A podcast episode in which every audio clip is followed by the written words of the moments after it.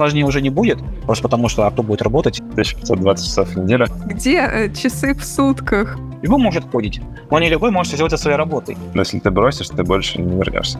Привет! Это подкаст «Карьера без багов». Здесь мы говорим с менеджерами и IT-специалистами о волнующих нас карьерных и жизненных темах. Обмениваемся опытом, мемами и просто живем. Меня зовут Лена. Я помогаю специалистам и руководителям увидеть смысл в своей карьере, наладить работу команды, получить повышение и долгожданный офер.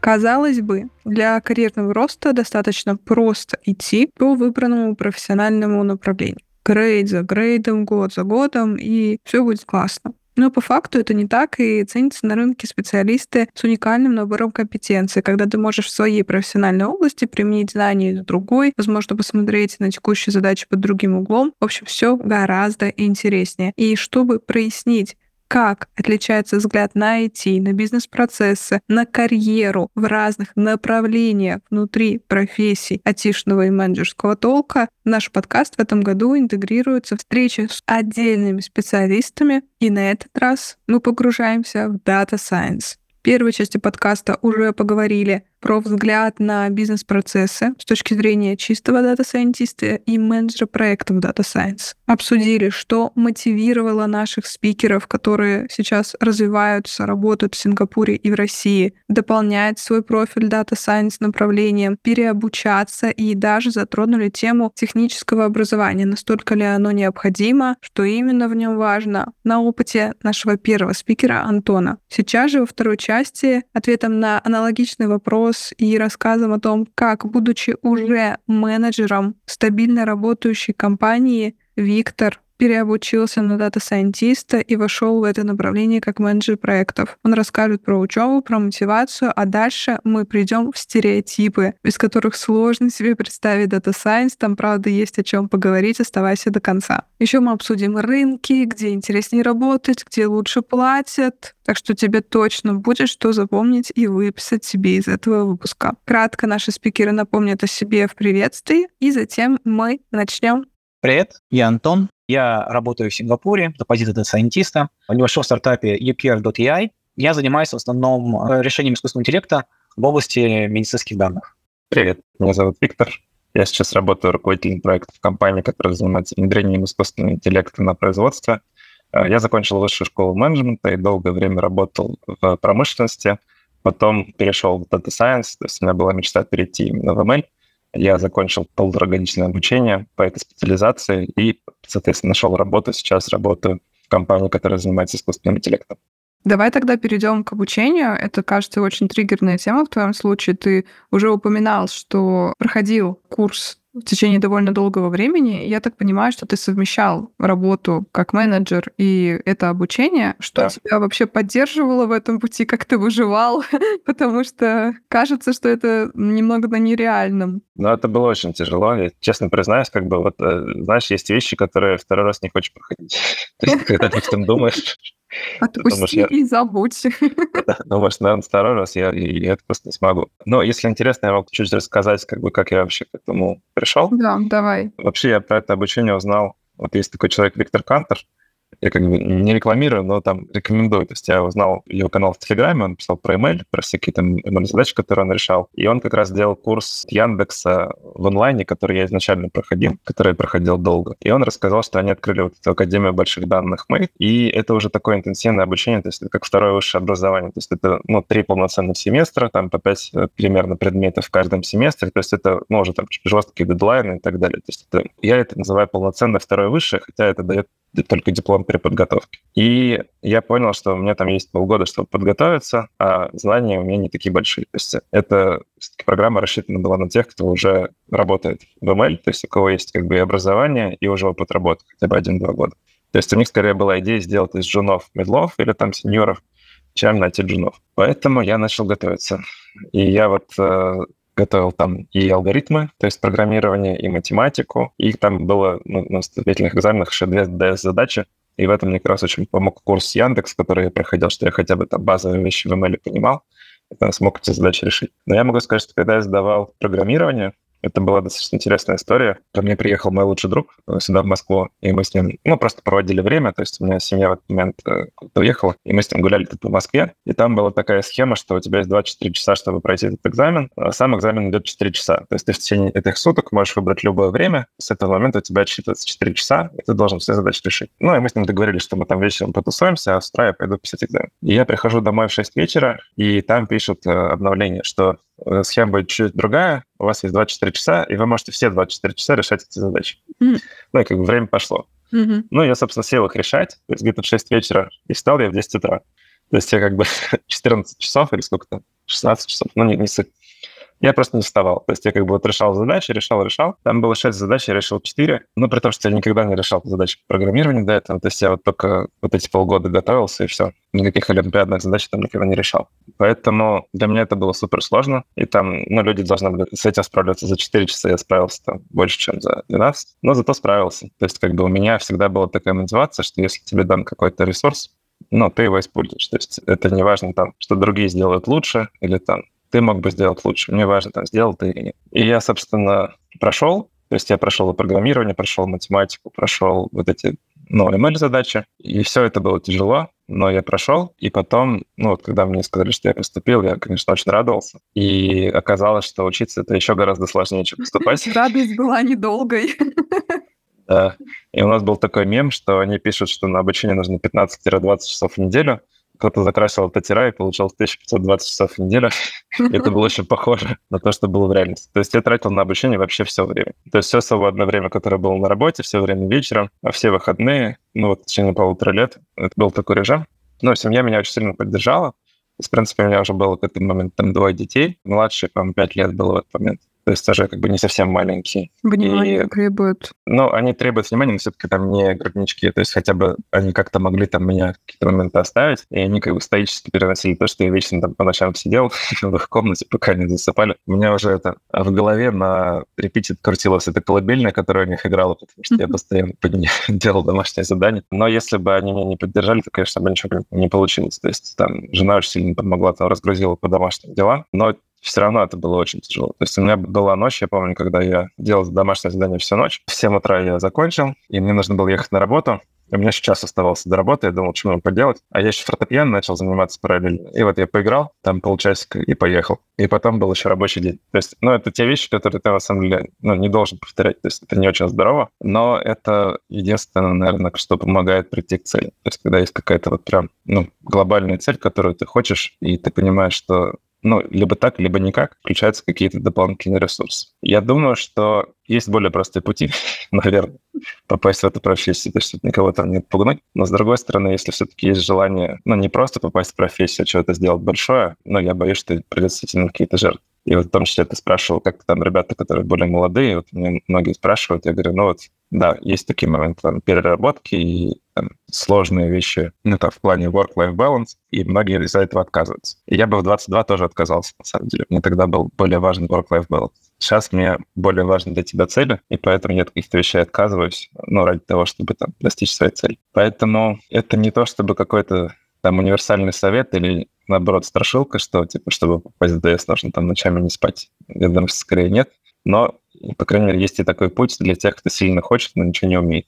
Я бы так сказал. У меня сквозь весь твой рассказ был в голове один вопрос. Как ты не остановился? Я понимаю, что это внутренняя мотивация, но как будто бы, когда ты проживаешь еще и на физическом уровне определенные ограничения, и это так долго, это там не месяц, не два, это полтора года, все равно же возникало сто процентов желание прекратить это мучение или взять его на паузу. Обычно есть э, что-то типа академической uh-huh. вот этого отпуска, вот такие истории. Думал ли ты об этом? И если думал, то как ты это преодолевал? Потому что в итоге это все сложилось довольно ровно, ну, как если со стороны посмотреть. Но внутри, я уверена, там были такие метания. Да, было тяжело. У меня был один момент, когда я еще во втором семестре пошел на другую учебу параллельно. Это был большой ошибка. Ты, ты с ума Я это, знаешь, так слушаю, думаю, где э, часы в сутках? Э, работа, одна учеба, фортепиано, вторая учеба. Да, это было очень тяжело, никому не советую. В общем, да, я пошел на вторую учебу, это была большая ошибка, потому что я перестал успевать. и мне пришлось ее бросить в какой-то момент. И э, я просто оказался в ситуации, когда я посчитал, сколько мне нужно сделать. Ну, то есть я просто сел и как бы распланировал, и понял, что у меня не сходится. То есть я как бы даже если каждый день буду все время тратить на учебу, я не успею. И в этот момент я перестал планировать. То есть, на самом деле, такой совет как бы контринтуитивный. Если у вас, когда вы планируете, ничего не сходится, не планируйте. То есть э, есть просто какие-то вещи, когда ты что-то очень сильно хочешь, и оно как-то само потом получается. То есть я не знаю, как я закончил этот семестр. То есть это было как-то, знаешь, как это на машине времени я перенесся. То есть я туда просто погрузился, просто каждый день делал, и потом как-то вот вышел в конце такой. Ну, там, я стройками его закончил, но я хотя бы его закончил.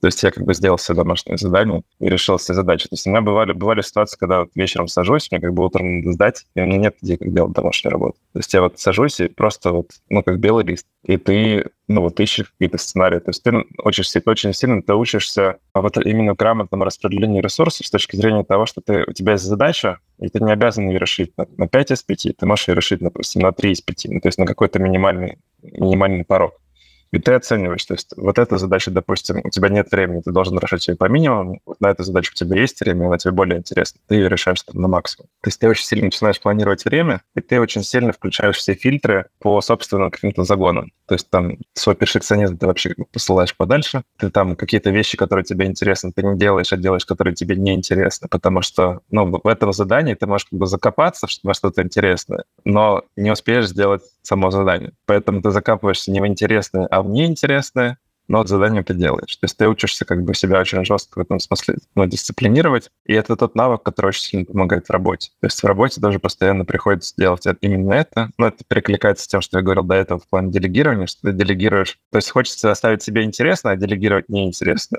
Вот ты делегируешь наоборот. И здесь то же самое. И на самом деле, ну, как бы банальный ответ, да, что очень сильно хотелось, но второй ответ еще в том, что э, ты, когда думаешь о том, чтобы бросить, ты думаешь о том, что, наверное, если ты бросишь, ты больше не вернешься. И ты оцениваешь реалистично две альтернативы. То есть ты понимаешь, что если ты сейчас возьмешь академ, это будет совершенно другая жизнь. То есть пока у тебя есть драйв, пока у тебя получается, нужно этот драйв использовать. И в целом, ну вот мне кажется, такой жизненный тоже совет. Это ощущение очень тяжело поймать, и если ты его поймал, держи, потому что его также легко потерять. И у меня не все время есть это ощущение драйва, то есть у меня периодически бывают ситуации, когда я ну, чувствую себя потерянным. То есть я как бы вроде делаю все то же самое, но меня, меня не зажигает. Поэтому если оно снова у меня появляется, я стараюсь за него держаться. И я понимал, что если я сейчас брошу, ну, я точно потеряю это ощущение драйва, и я, скорее всего, никуда в ML не попаду, и буду дальше работать на своей обычной работе, ну, как бы и все. И меня, наверное, вот это больше всего зажигало. Это звучит как очень честный разговор с собой, как будто бы ты в течение всего этого времени, даже когда было сложно, э, находил силы для того, чтобы понять, что тебя действительно драйвит и что за этим стоит. Не просто да, достижение какой-то звездочки где-то там, а что это вот идет из внутреннего такого состояния. Очень. Ну, да, да. На самом деле, я считаю, что вот э, сейчас особенно, если какой-то человек бы хотел бы с нуля войти в ДС и иметь какое-то профильное образование, я бы на его месте бы 20 раза подумал, нужно ли это ему, потому что мне все равно кажется, что ты должен... Есть такой стереотип, вот э, опять немножко такая обратно зайдем, есть стереотип, допустим, что любой может кодить. Вот я слышу такой стереотип, когда начал особенно учиться кодировать, я этого навыка никогда раньше не имел, только когда там, поступил в вторую магистратуру, начал этим заниматься, что любой может кодить. И я соглашусь, да, любой может кодить. Как практически любой человек может научиться кататься на велосипеде. Но не каждый человек, наверное, может э, каждый день, потому что нужно по работе кататься на велике там 20-30 километров там, в день. Э, как штык каждый день, да. То же самое. Любой может кодить. Но не любой может сделать это своей работой. И тут еще очень много градаций. Кодить там какой-нибудь там, а, не знаю, веб, веб-интерфейс – это одно, а кодить а в Data Science это другое, а кодить как software инженер это третье. Поэтому э, эта работа точно не для всех. Ты должен иметь определенный склад ума, а DS нужно еще иметь и склад ума, и нужно еще доменные знания, много-много чего еще. Поэтому вот так вот просто войти в эту работу, индустрию, просто потому что думаешь, что здесь очень много халявных денег. Деньги не бывают халявными на работе. Здесь много платят, и я могу, несмотря на то, что мне это неинтересно, но я могу просто на этой работе работать и хорошо зарабатывать и развиваться, я очень-очень сильно сомневаюсь. Скорее нет, чем да. И войти, войти тяжело, поэтому в DS стоит вкладываться только если ты понимаешь, что тебе очень интересно, у тебя все-таки есть какие-то там, не знаю, математические, аналитические, какие, какие, склад ума, какие-то способности к этому, какие-то наработки. И, возможно, проще все-таки войти через смежное, смежное направление, начать, начать ходить как софтвер-инженера, выйти через MLE, начать э, там, быть аналитиком и войти в DS в итоге. Наверное, это будет попроще. чем вот так вот напрямую. А вот сейчас вот, ну, такая прямая пенетрация, например, даже, даже я, если бы сейчас бы на этом рынке пытался бы войти, у меня, скорее всего, возможно, бы и не получилось. Просто там 3-4 года назад было проще. А 8 лет это было еще проще. То есть мы дошли до того, что сейчас, вот, наверное, сложно как никогда. А, наверное, сложнее уже не будет, просто потому что а кто будет работать? А, когда-нибудь люди, которые работают DS, как бы сказать, новых не учат работать, откуда у них получится ну, опыт работы, да? То есть приток крови будет настолько маленький, что когда рынок опять начнет расширяться, будет не хватать и будет попроще, да, возможно. Но DS, я уже много раз говорил на этом подкасте, это не начальная позиция, и вот так в нее там ворваться не получится. Я собрала стереотипы, которые просто наполнены и паблики, и обсуждения у проект менеджеров продукт менеджеров маркетологов, в принципе, специалистов, которые в айтишке, но Data Science немножко далеко. Я предлагаю так поступить, я тебе буду озвучивать эти стереотипы, их всего будет три, и попрошу тебя после озвучивания там каждого дать свой комментарий, согласен, не согласен, есть такое, нет такого, как с этим жить, как с этим бороться. Давай тогда начнем. Первый стереотип. А, ДС склонны к снобизму, превозносят себя над другими, верят в правильность именно своего решения и, в принципе, делят вот всех, кто не понимает, всех, кто понимает, на вот эти категории и четко хотят со своими только общаться. Но, опять же, я работаю в двух стартапах, да еще и в Сингапуре. Здесь достаточно такой мультикультурный город, тут достаточно все очень толерантно. В отличие от Америки, по-настоящему толерантно. Это такая небольшая политическая ставочка от меня. Тут на самом деле действительно, у меня даже в команде, то есть я работаю а, с индусом, а, китаянкой, человек, э, говорит Британ, это у нас как по-русски, язык Британии, у меня это язык Британии, и сингапурцем. То есть и я русский, получается. То есть у нас вот такая солянка, да? И поэтому такого стабизма я не вижу. Может, мне просто повезло, во все команды, которые я работаю, было всего две, такая ремарочка, их не было там десятки, их было две. Все было хорошо, но стабизма я не вижу. На тему того, что именно мое решение самое правильное, то, как мне кажется, в Data Science так наоборот. А, мы когда даже о чем-то спорим, э, может быть, можем спорим о фреймворках, что так будет бы сайтах будет лучше, так всегда можно проверить. Во-первых, всегда Head Data Science, он всегда все равно скажет, что нет, я вас, всегда вас выслушал, мы будем делать вот так, вот так-то, так-то. Но в итоге всегда можно проверить. Всегда есть какие-то метрики математические, метрики, которые, если твое решение даст там 79%, а другой человек 82%, он, значит, он был прав. Скорее всего, был прав. Там есть нюансы, но тем не менее. Поэтому таких жестких заруб у нас по решению никогда не было. Мы, наоборот, стараемся как-то дополнять. И когда мы решили, что вот окей, мы остановимся там на фреймворке XYZ, то дальше мы стараемся как-то дополнить и скажем, а вот давайте данные там помассируем по-другому, давайте как-то улучшим это, сделаем, сделаем что еще хорошее. У нас не знаю, команда у меня очень хорошая, синергическая, поэтому таких, такого токсика я не вижу. А как э, команда с другими командами, у нас есть вторая команда DevOps. С точки зрения работы, я только с ними взаимодействую, даже датастантисты с ними практически не взаимодействуют, поэтому, опять же, такого снобизма нету. Но я отношусь к DevOps совершенно нормально, тоже никакого снобизма не имею, наоборот. Мне, мне интересно, чем ребята занимаются, там, мне очень интересно, нравится, что они там делают, там, Kubernetes. Есть свои проблемы и приколы, поэтому никакого снобизма за собой я не чувствую. Разбили стереотип. Хорошо, давай тогда ко второму. ТС неинтересно общаться с людьми в принципе. Хочется сконцентрироваться только на алгоритмах и на данных. Ну, опять же, несмотря на то, что у меня команда все практически интроверты, а, между собой, и мы ходим на ланч постоянно всем офисом, там стоимся за большой стол, и, скажем так, между собой они общаются ровно так же, как, как внутри себя. То есть просто мне приходится брать на себя такую talking head позицию, когда мы идем на ланч, и я как там стараюсь, ну, а вы смотрели какой-то фильм, что-нибудь такое, как людей разговорить. Если людей стараюсь не, не разговаривать, то, то люди просто берут, едят и не, не разговаривают, в принципе. Может, потому что еще азиатская такая, как бы, это, не знаю, накладывается тема. Поэтому я скажу так, а, люди мало между собой разговаривают, но просто потому, что в силу характера, а не потому, что они какие-то там токсичные люди, возможно, еще с точки зрения каких-то культурных особенностей. Окей, тогда ставим, знаешь, такой плюс-минус на этот. Плюс-минус, да, такой. Частично верно. Окей, давай третий, финальный. Дата-сайентисты не могут простыми словами рассказать, чем занимаются, и не понимают бизнес-процессы глобально, прям для целой компании. Наверное, соглашусь в большей степени, потому что в основном дата-сайентисты — это люди там, из лучших как мой Head Data Science, там, или напрямую, опять же, не имеют без бэкграунда, Поэтому склонность согласиться, опять зависит от, от человека, потому что очень много людей образовываются, идут там более управленческие должности, им нужно поднимать свои софт-скиллы и, и менеджмент скиллы так поднимают, поэтому они это знают, да. Но вот так взять э, обычного middle которому удобно в своей роли, скорее всего, ему будет неинтересно, просто потому что ему голова другим забита. Ему нужно думать о своем. Думать еще о бизнес-процессах и так далее, это ни на что времени не хватит тогда просто. Mm-hmm. Поэтому, и, наверное, я соглашусь с этим в большей степени. В общем, у нас с тобой минус, плюс, минус и плюс. так, и пойдем. Давай тогда такой уже э, стереотип, который мне кажется, что будет венцом всех этих стереотипов. Его разберем и дальше пойдем по твоей истории. ДС растут в деньгах просто потому, что вы существуете. Грубо говоря, ты работу работаешь, стаж идет, опыт набирается, и как будто бы компании за этот опыт, за то, что ты, в принципе, есть как человек, хороший специалист, готов э, предлагать тебе большую зарплату и интересные задачи. То есть нет потребности в том, чтобы вести переговоры о повышении, как-то пытаться понравиться. То есть ты вот есть, ты прекрасен, ты уникален, вас мало, надо брать. Вот скажи, э, действительно ли это так? А, или есть свои сложности, нюансы, и в любом случае необходимо как-то, скажем так, встраиваться с социальной точки зрения в коллектив и а, договариваться небольшой оговоркой полностью не соглашусь с этим стереотипом. Вот прямо напрочь а, и ввиду своего личного опыта, и опыта моих коллег, но с небольшой оговоркой. Оговорка будет в том, что, во-первых, а, я работаю в Сингапуре. Если ты здесь не имеешь вида на жительство или не сингапурец, рынок для тебя совершенно другой, чем рынок для сингапурца. Э, совершенно другой. Даже люди, которые выпустились из магистратуры, но они сингапурцы, им просто по деньгам и по те компании, которые берут, э, сразу выше было. И по деньгам, и компании их рассматривают более крупные и так далее. Это, это потому, что тут действительно просто сложнее компаниям даже крупно нанять э, не сингапурца. Государство постоянно закручивает гайки.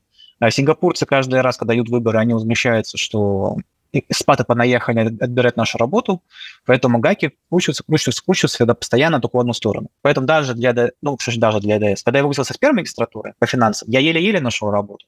Когда я выпустился с СДС, я все-таки нашел работу достаточно быстро, за три месяца. Поэтому Data Science, он востребован, как список востребован, у тебя немного, но из-за того, что тут такая, так, на рынке такой перекос, именно на сингапурском, мой опыт как экспата совершенно другой, чем опыт людей, которые просто работают DS. Это раз. Второй момент. Сейчас, но все-таки э, глобальная экономика не самая лучшая, и, и Google и так далее, Франк увольнял кучу людей, и рынок сужается. Даже мой знакомый, который работал в Гугле, сингапурец, почему-то решил, что ему неинтересно больше работать в Гугле, э, в немецком офисе, а там его так просто в немецком офисе не могут уволить. Это практически это очень тяжело уволить кого-то из немецкого офиса, скажем так. Он сам решил уйти из Гугла, может, э, он захотел более простой работы, я не знаю, он не распространялся. Устроился в достаточно большую фирму в Сингапуре, по-моему, это была Ниндзя One, если я не ошибаюсь. Не-не-не. Э, какой-то азиатский э, большую техническую фирму. И через неделю его уволили. Ну, не просто прошло сокращение, там как-то не получилось, и его уволили, и хорошо, что у него был второй офер на более низкую зарплату. Вот как раз, по-моему, Ниндзя One. И он попросился, его, его обратно взяли Ниндзя One. Ну, даже человек э, с хорошим опытом в Гугле и так далее, уволили там за неделю, и ему пришлось проситься на более низкую зарплату. Это просто рынок сейчас в целом. Опять же, он еще и сингапурец, то есть у него две, две галочки, и сингапурец, и работал в Гугле. Так что рынок сейчас самый лучший. Это такие мои большие две оговорки, да?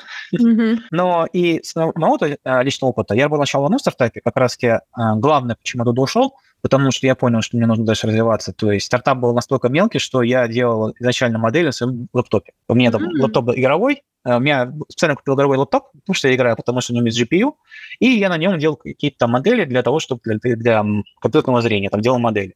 То есть они даже не хотели покупать какие-то там мощности, сервера и так далее. Настолько был маленький стартап, да. И отработал год, там никаких э, не было повышения бонусов и так далее, поэтому я и ушел в другой стартап, да.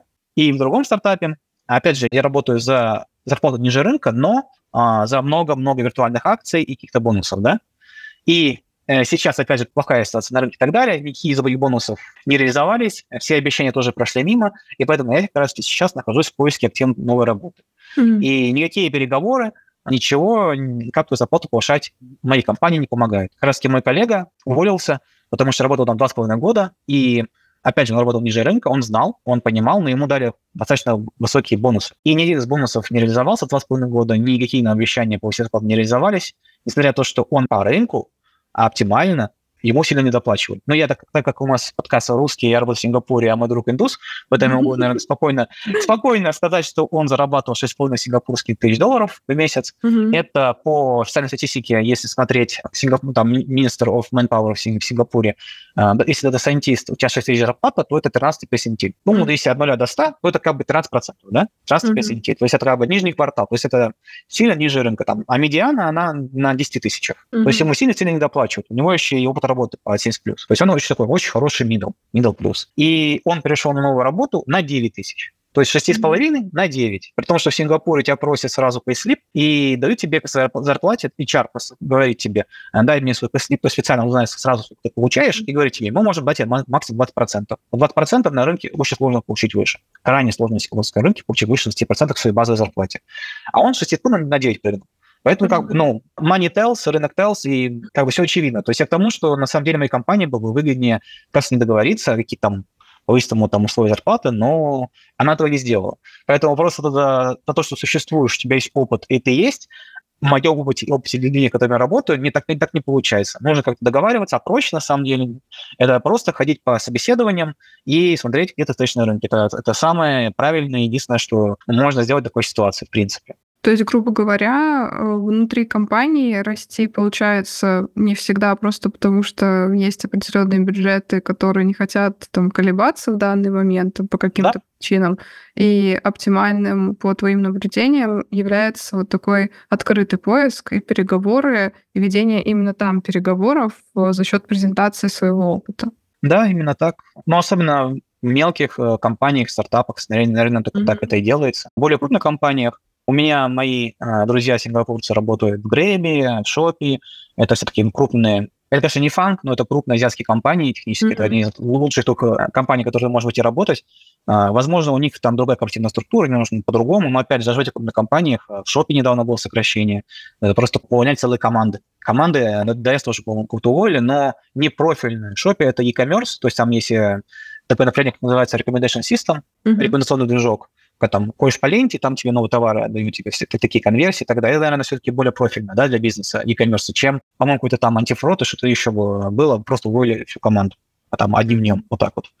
Mm-hmm. Так что раз на раз не приходится. Так что такая, такой такой флер, что Data Science это, как сказать, 300, э, 300 э, тысяч в секунду. Да-да-да. Да, э, это немножко не так, ну, возможно, просто рынок сейчас такой. Возможно, это просто у меня все так совпало, и я тут такие mm-hmm. дом и глум, мне такие тучи тут рисую, но в все случае, как, как есть у меня и люди, которые живут около меня. Ну, давай вот по рынку тоже поговорим. А ты уже упоминал что там и про американский рынок немножко, и вот сейчас про текущую ситуацию, где ты находишься. Я так понимаю, что ты общаешься с большим количеством ребят. Вот как ты видишь, где ds реально хорошо и работать с точки зрения условий, и с точки зрения задачек, чтобы там интересно, классно, может быть, какой-то срез по рынкам ты видишь? Ну, по рынкам больше всего, в принципе, мест работы для DS это Америка. Mm-hmm. Это, думаю, никого не удивлю. Там Силиконовая долина, там Техас переезжает там, и так далее. Но Америка по рынку, наверное, number one. Number two как раз-таки это Сингапур. Возможно, мы с вами кто-то поспорит, но, по-моему, я, конечно, давно проверял, это два года назад, что такое Сингапур. Это, в принципе, хаб. Тут очень много стартапов геодезический хаб, и Сингапур, по-моему, все-таки был на втором месте с точки зрения там, количества работ по DS там, и т.д. и т.п., поэтому Сингапур welcome, но welcome, welcome, но очень сложно в Сингапуре пробиться и с нуля расти, только если ты изначально как-то не пошел, как я, на программу и так далее, и так далее, но либо если ты очень классный, хороший специалист. И, по-моему, третье – это Европа, там Лондон. Лондон тоже такой такой хаб, э, технологический центр. Европа, все-таки на меньшей степени, но что-то, что-то есть, ну не что-то, конечно, есть что-то в Европе, но все-таки главное, наверное, все-таки американские компании и Сингапур как второй хаб. Вот mm-hmm. это чисто мое мнение, я не mm-hmm. официальный HR, а, может, mm-hmm. вот эти другие цифры. Поэтому, может, я, может, я жестко ошибаюсь. А. Но ты говоришь это по количеству вакансий, то есть по там, местам, которые ты потенциально можешь занять. Да, количество вакансий, только от них и все и пляшется, потому что чем больше вакансий, тем больше и направлений там. Mm-hmm. DS это очень такая гранулярная тема, ты можешь работать, э, ты вообще сможешь быть специалистом во всем в DS. Потому что mm-hmm. есть, как я уже говорил, там рекомендационная система это одно, там бизнес-аналитика, наверное, это другое, этот, э, компьютерное зрение это третье, NLP, то, что это LLM, да, тут ChatGPT, это, это четвертое. И, например, достаточно много, быть специалистом во всем нереально. И что ты конкретно хочешь делать, зависит от количества насыщенности рынка и его емкости. Поэтому в Америке ты можешь найти все. В Сингапуре тоже можешь найти все. В Европе я просто не старался находить что-то отдельно в Европе. Наверное, можешь найти все. Наверное, если ты, допустим, вот узкий специалист, там, какому зрению, наверное, тебе даже гораздо сложнее найти какую-то работу именно в Европе, которая занимается узко. Поэтому... Поэтому я, вот такой, такая ситуация. Я хочу уточнить, а про Сеул, например, кажется, там тоже есть какая-то своя локальная силиконовая долина, аля, или нет такого? Может быть, честно говоря, на корейский рынок вообще не смотрел. Да я больше тоже, наверное, и в, наверное, в Японии тоже есть какая-то там своя там такая туса и так далее. Просто более закрытые и такие очень уже локальные темы сложнее пробиться, даже что там будет своя специфика, и, наверное, язык надо как-то знать mm-hmm. в том числе. Поэтому э, Сингапур, о, тут главный язык, один из главных языков английский, но английский это, тут, это очень комфортно, поэтому тут полный этот, э, мультикультурализм и так далее, поэтому тут гораздо проще в этом плане. Поэтому и емкость выше, и проще, и так далее, и так далее. Ну, вот опять же, завершая вот тему с рынком, ты уже озвучил, что сам находишься сейчас в поиске, мониторишь разные варианты. А скажи, ты рассматриваешь все эти рынки? То есть ты, находясь в Сингапуре, готов смотреть и американский, и европейский рынок? Или все таки ты понимаешь, что раз ты уже в Сингапуре, скажем так, прижился, то проще здесь найти и там в Америку не смотреть? Я даже mm. не сколько твой опыт, да, а и твой опыт, и в целом хочу понять, насколько ДС гибкие. То есть можно ли, если ты поработал в американском да, регионе, легко переехать и трудоустроиться в Сингапур и наоборот? У меня просто по семейным обстоятельствам, я недавно женился, а жена у меня Ерика, спасибо, да, и работает э, тут медицинским работником в Сингапуре. Мне, в принципе, так вот, встать на лыжи переехать в Америку тяжело. То есть э, не потому, что в теории, скажем так, если я был бы один и смотрел работу где угодно, я мог бы приехать работать в Америку и в Канаду, и в Австралию, Новую Зеландию там, и там самое простое это Дубай, мне кажется, это, наверное, самое простое, проще всего. Но так как у меня, я стараюсь все-таки в Сингапуре закрепиться, поэтому я смотрю только на Сингапур. И, к сожалению, на Сингапуре я не имею права работать даже part-time. У меня дается виза на работу в какой-то компании в Сингапуре. Mm-hmm. То есть поэтому какие-то такие, так сказать, part-time мне даже просто сложно найти, на самом деле, а, и как-то там во времени согласовать. Если у меня был бы пиар, э, вид на жительство, или я был бы Сингапур, э, было бы проще. Я могу там как-то там совмещать, ремонт работать на любую одну страну, но мне нужно найти именно работу в Сингапуре, чтобы у меня была виза, чтобы я мог тут остаться, и как-то интегрироваться в общество, подаюсь на вид на жительство второй раз, и так далее, и так далее. Поэтому конкретно я более узко только на Сингапур.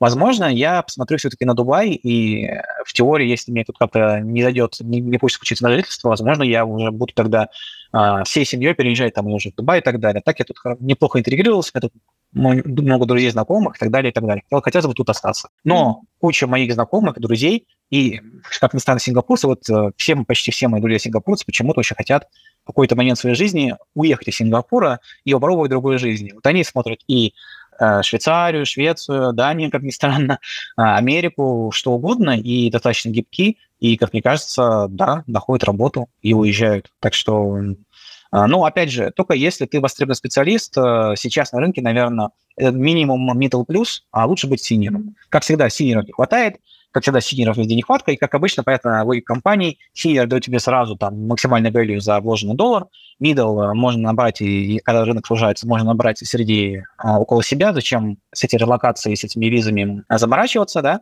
ну, а джуниоров сейчас, наверное, просто опаса, наверное, нету. И перспектив, наверное, у них очень-очень э, слабые.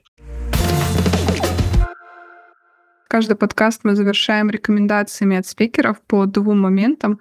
Первое — это книга или подкаст, который точно стоит внимания. И второе — это место или занятие, которое лично тебе помогает заряжаться, восстанавливать силы и дальше идти а, разбираться с этими сумасшедшими алгоритмами. Можешь, пожалуйста, порекомендовать? Наверное, не уд... я не слышал другие подкасты, но не удивлю. А, из подкастов, которые очень интересных, стоит слушать, Алекс Фридман подкаст. А у него там достаточно было. У него там и э, человек, который Python Language разработал, был на подкасте, и Илон Маск там, ну, достаточно такие мастодонты крупные, поэтому, я думаю, достаточно популярно, наверное, многие слышали.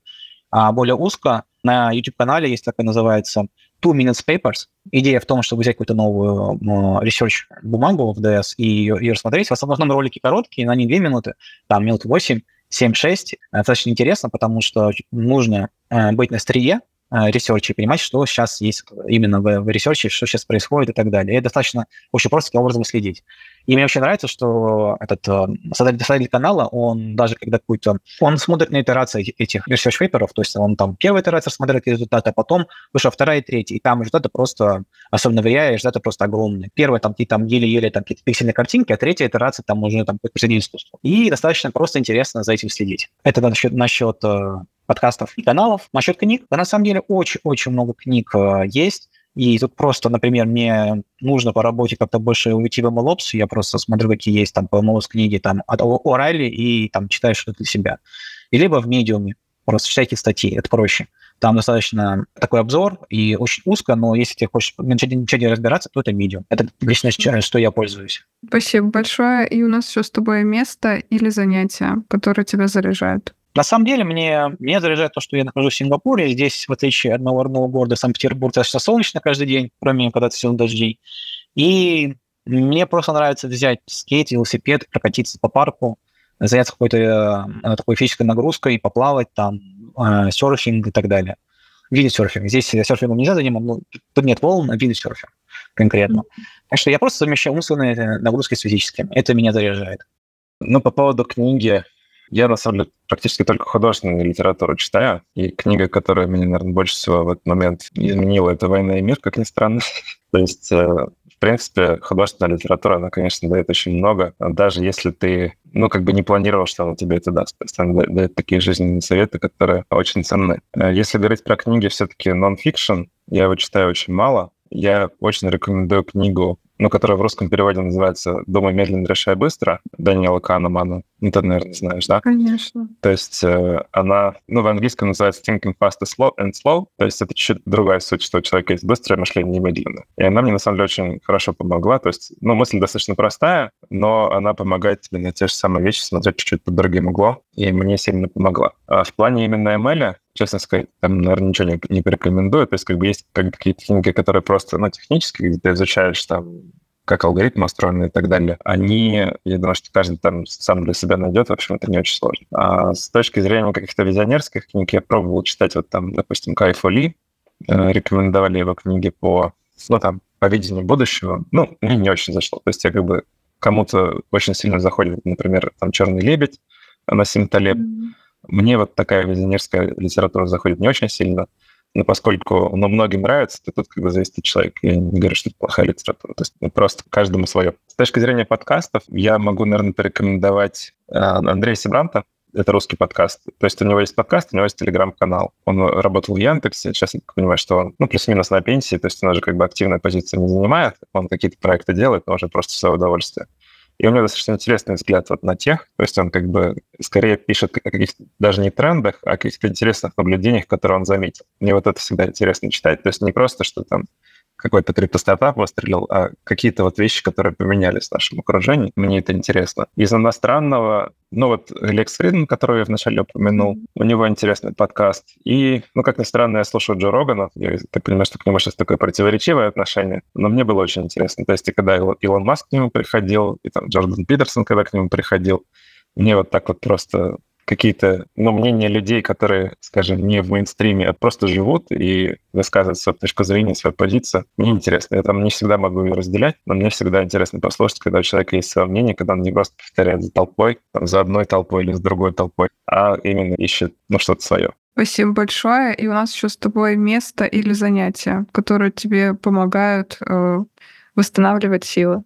Ну, мне больше всего помогает футбол. То есть я вообще всем рекомендую не отказываться от спорта, даже если вот такой тяжелый график. Я вот, например, в какой-то момент подзабросил и сильно там вес набрал, и форму потерял. То есть как бы это вообще очень плохо. Надо за здоровьем обязательно следить. Ну, то есть у кого что. Мне вот нравятся игровые виды, там, футбол, теннис, там, баскетбол. А плавать я в какой-то момент начинал мне тоже нравилось. Всем очень рекомендую. Вот прям люди, которые вписывают это в свой график и всегда соблюдают, я вот большой респект таким людям. Очень уважаю. У меня ну, далеко не всегда получается. Кроме того, вот лично мне, как интроверту, всегда помогает побыть наедине с собой. То есть, когда у тебя миллион задач, там, работа, учеба, э, дети, семья, там какие-то хобби, все равно я вот люблю там, ну, даже просто в телефоне шахматы поиграть. То есть как, какое-то занятие, которое тебя полностью отключает от всего мира, и ты вот в нем находишься, ну, или вот на фортепиано поиграть. То есть это, это прям очень-очень приятно. И, наверное, знаешь, такой еще совет, ну, как бы это, опять же, не совет, каждый так по-своему решает, но я практически полностью отказался от всех соцсетей, то есть я отказался от всех телеграм-каналов, вообще просто от всех. И э, я слушаю только вот, э, например, в машине еду, ну, там могу послушать какой-то подкаст, ну, того же самого Себранта или какой-то на YouTube там, ну, может быть, интервью или что-то такое. Но вот всю политику я из жизни просто убрал, особенно вот на фоне, ну, понятных событий. И мне это, это очень сильно помогло. То есть у меня сейчас э, как бы голова как будто не замутненная. То есть когда я постоянно был в повестке дня, то есть читал все новости, читал телеграм-канал, у меня было ощущение, что... Точнее, у меня сейчас такое ощущение, что тогда у меня голова была как будто... Ну, какой-то есть шоу, да, то есть как, как, какая-то вот есть пелена между тобой и тем, что важно. И ты сквозь эту пелену не можешь разглядеть. То есть у тебя как будто вот есть уже такая точка зрения, которую за тебя сформировали, которая в тебя погрузилась, она у тебя как-то, как сформировалась, и ты через эту призму смотришь на мир. Сейчас я как будто смотрю на мир просто, вот без очков. И это даже касается не политических вещей, а вот именно бытовых. То есть я как бы стараюсь замечать хорошее вокруг. То есть я там не думаю, что там, там Россия бедная страна или что-то такое. А я вот смотрю, вижу хорошее, ну, то есть смотрю на хорошее, вижу хорошее, смотрю на плохое, вижу плохое. Мне вот так жить гораздо легче. То есть я там могу порадоваться за что-то, могу за что-то погрустить, но у меня нет как бы предубеждения, что вот это обязательно должно быть плохо или вот это обязательно должно быть хорошо. И мне это очень сильно помогло разгрузить голову, когда вот ну, были тяжелые моменты, когда нужно было учиться. Поэтому кому как бы зайдет, очень рекомендую попробовать. Освободиться от всего, да, такого лишнего информационного.